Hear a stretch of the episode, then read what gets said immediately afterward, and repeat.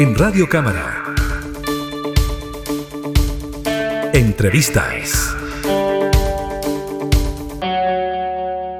Con un respaldo transversal unánime, la sala de la Cámara de Diputadas y Diputados aprobó un proyecto que modifica la Ley General de Servicios Sanitarios. Esta iniciativa, presentada por la diputada Natalie Castillo, rebaja la tarifa eléctrica de invierno para las asociaciones y usuarios de Comité de Agua Potable Rural, APR, o Servicios Sanitarios Rurales. Tomamos contacto precisamente con quien impulsó esta iniciativa, la diputada Natalie Castillo. ¿Cómo está, diputada? Muchas gracias por el contacto. Hola, muchas gracias Gabriela. Efectivamente, este ha sido un gran proyecto. Eh, empezamos súper bien el año 2024 porque eh, de manera muy rápida, transversal y unánime eh, se ha tramitado, pasó al Senado este proyecto de ley que va a dar soluciones concretas a quienes hoy forman parte de usuarios y usuarias de los sistemas de agua potable rural, que es una gran cantidad, dos millones de personas aproximadamente o de familias en todo nuestro país. Así que creemos que con este tipo de medidas y con este tipo de normativas eh, patrocinadas por el Ejecutivo y respaldadas por los diputados y las diputadas, vamos dando señales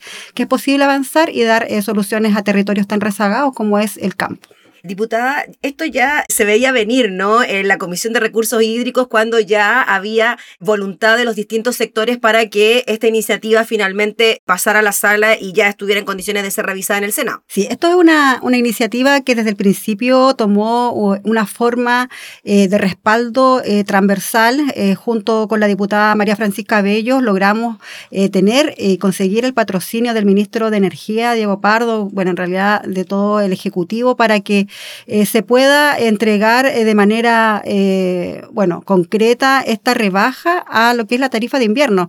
Hablamos de, bueno, la ley anterior que se hizo vía administrativa, que regulaba a los usuarios y las usuarias, o la campaña Chao Tarifa de Invierno, dejó a un 45% de usuarios y usuarios regulados fuera, entre ellos los sistemas de agua potable rural o servicios sanitarios rurales. Entonces ahí entendemos que el Estado no, o el gobierno no quiso dejar fuera, sino que eh, lamentablemente por la, el cobro tarifario que ellos eh, tienen eh, quedaban excluidos, ¿cierto?, de este trámite administrativo que se hizo vía decreto. Entonces, ante eso, la justicia territorial se impuso y evidentemente tuvimos una discusión bien positiva, no solamente de las agrupaciones y las asociaciones a través de sus dirigencias, sino que también de varios ministerios sectoriales que también tienen que ver con el tema hídrico y también eh, del campo. Por ejemplo, el Ministerio de Obras Públicas también se hizo presente con sus opiniones, la Dirección General de Aguas. Entonces creemos que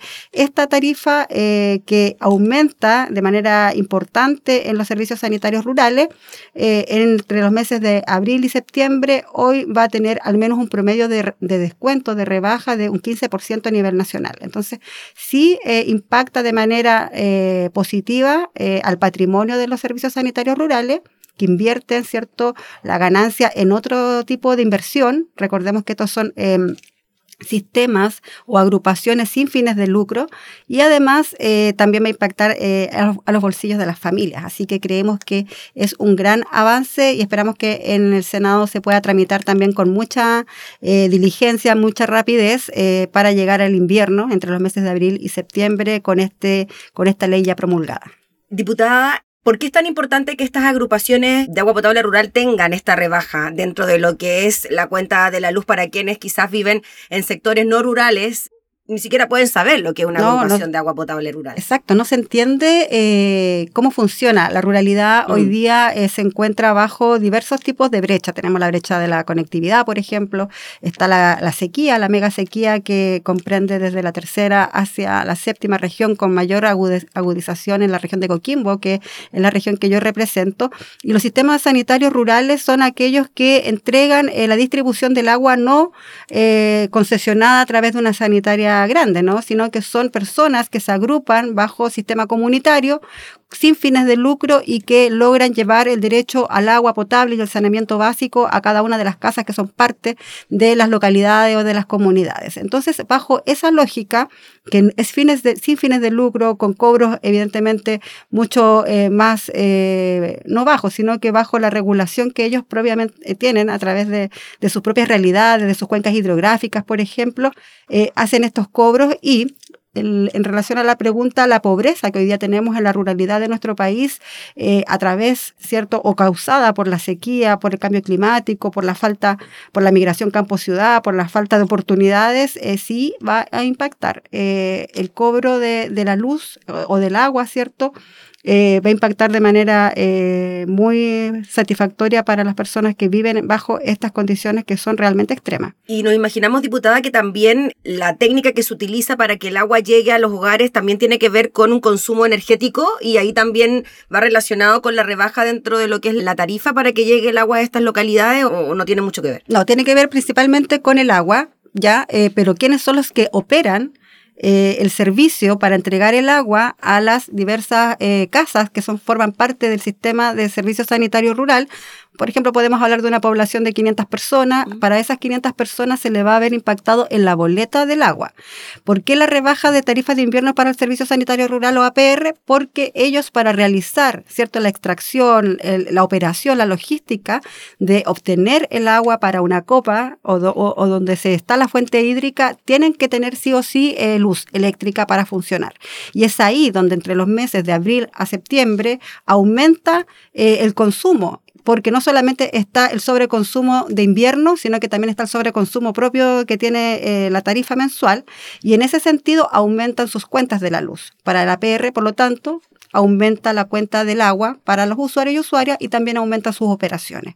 Esa es la mecánica y esa es la lógica, pero por eso tiene que ver con un tema de justicia territorial y no solamente de la tarifa de invierno, sino que hay otros elementos eh, determinantes sociales que forman parte de la ruralidad que hacen que este proyecto entregue una solución a, otro tipo de situaciones, como por ejemplo el saneamiento básico. Las personas requieren hacer eh, muchas eh, estrategias de dosificación hídrica en sus casas, principalmente eh, en lugares donde no tenemos mucha agua, y eso va a generar eh, un impacto de poder eh, tener más opciones de la utilización del recurso hídrico para el saneamiento y también para el consumo humano del agua y también animal, incluso de regadío cuando son pequeñas casas. Entonces, mm. esto para nosotros creemos que es muy importante, como yo señalé, hay un umbral hoy día que la ley plantea de invierno que no deja aumentar eh, los kilowatts de potencia a 430, por ejemplo.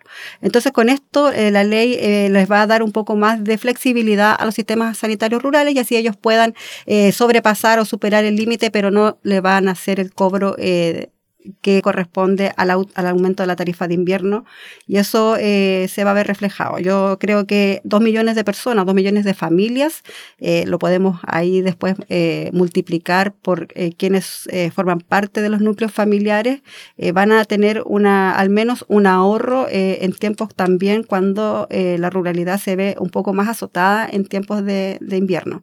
Así que bajo esas condiciones este proyecto pasó a su segundo trámite legislativo y esperamos que también sea con este enfoque de justicia territorial eh, legislado por la Cámara eh, del Senado. Claro, y que esté, eh, ojalá ya en operación antes del invierno 2024. Diputada, para decirlo en simple, finalmente, una familia del, del, sector urbano que ya puede tener un consumo mayor durante la época de invierno, por ejemplo, para calefaccionar, etcétera, en comparación con una familia del sector rural, también tiene que utilizar la energía eléctrica para poder llevar agua a su hogar, por dar un ejemplo. Entonces, también ahí hay un incremento, para decirlo súper en fácil, ¿no? Entonces, ahí va lo que decía usted al inicio de la conversación, esta justicia social que finalmente se logra con esta iniciativa de su autoría y que pone en igualdad entre comillas, muy entre comillas, de condiciones en cuanto al cobro de, por lo menos, el cobro energético entre casas e, en sectores urbanos y casas en sectores rurales. Así es, mira, un, ejemplo súper fácil, la región de Coquimbo eh, hace eh, un gasto, por ejemplo, de 500 mil pesos en una operación promedio de una PR. En ese sentido, eh, va a bajar en un 21%, es decir, es importante considerar que ese ahorro para el APR, que puede ser para mejoramiento de obra hidráulica, que puede ser para eh, otro tipo de inversión eh, y mejoramiento de, la distribución del agua, eh, viene en gracia y además le baja la boleta, como bien dices tú, a las personas que ahorran un poco, quizás para calefacción o quizás para poder tener otro tipo, cierto, de mm, recursos para ir sorteando la temporada de invierno que es bastante compleja entre los meses de abril y septiembre, entendiendo toda la situación que hoy día está quejando al campo de nuestro país, que no solamente tiene que ver con el tema hídrico o el tema energético, sino que también hay otras determinantes sociales, hay otras eh, causas eh, y consecuencias que tiene eh, la situación de rezago que hoy día vive gran parte de la ruralidad. Ya pues, diputada Natalie Castillo, le agradecemos enormemente por eh, hablar en profundidad de esta iniciativa, por explicarnos también eh, cómo funcionan estas agrupaciones de agua potable rural en los sectores que también usted representa y estaremos atentos al trámite que falta en el Senado para este proyecto de ley. Sí, sin duda son muy buenas noticias, así que muchas gracias a ustedes por habernos dado el espacio. Gracias, diputada. Conversábamos entonces con la diputada Natalie Castillo, autora de la iniciativa que rebaja la tarifa eléctrica para los servicios sanitarios rurales. Entrevistas en Radio Cámara.